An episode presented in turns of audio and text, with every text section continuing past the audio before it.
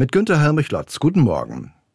Können Sie jemandem ein Kompliment machen, das Ihr Gegenüber noch nie gehört hat? Mit unserer erwachsenen Tochter habe ich in der Stadt den kürzesten Weg zur Parallelstraße gesucht. Gehen wir erst vor oder zurück? Ich habe einen älteren Herrn gefragt, etwa Ende 70. Er empfahl uns, nach vorne weiterzugehen.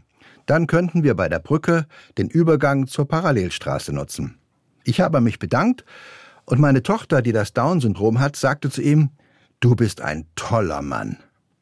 Daraufhin richtete sich der Mann auf, wurde ungefähr zehn Zentimeter größer und begann über das ganze Gesicht zu strahlen. Das hat noch niemand zu mir gesagt, war seine Antwort.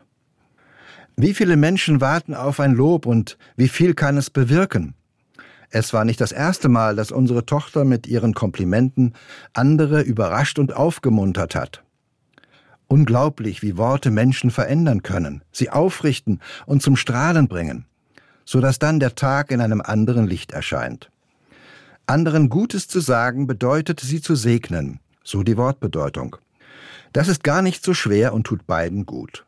Ich hoffe, Sie haben auch schon öfter gehört, dass Sie ein toller Mensch sind. Wenn Sie das noch zu selten erlebt haben, dann kann ich Ihnen eines versichern. Auch Gott ist davon überzeugt, dass Sie ein toller Mensch sind. In der Bibel vergewissert Gott es uns mit den Worten, Du bist wertvoll in meinen Augen und ich habe dich lieb. Was hat er nicht alles auch in Sie hineingelegt und Ihnen mitgegeben auf den Lebensweg? Unterschätzen Sie sich nicht. Bereits nach der Erschaffung des Menschen befand Gott, dass das Ergebnis sehr gut war. Danach ging allerdings vieles den Bach runter.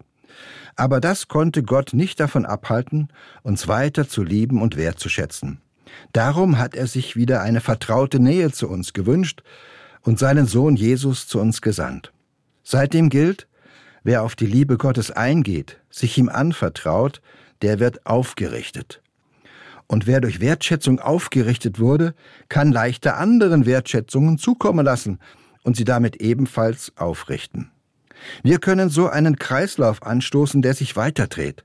Also, wem könnten wir heute ein herzliches Dankeschön, ein aufrichtiges Kompliment, ein ehrliches Lob sagen? Günter Hermrich Lotz, Pforzheim, Evangelisch-Freikirchliche Gemeinde.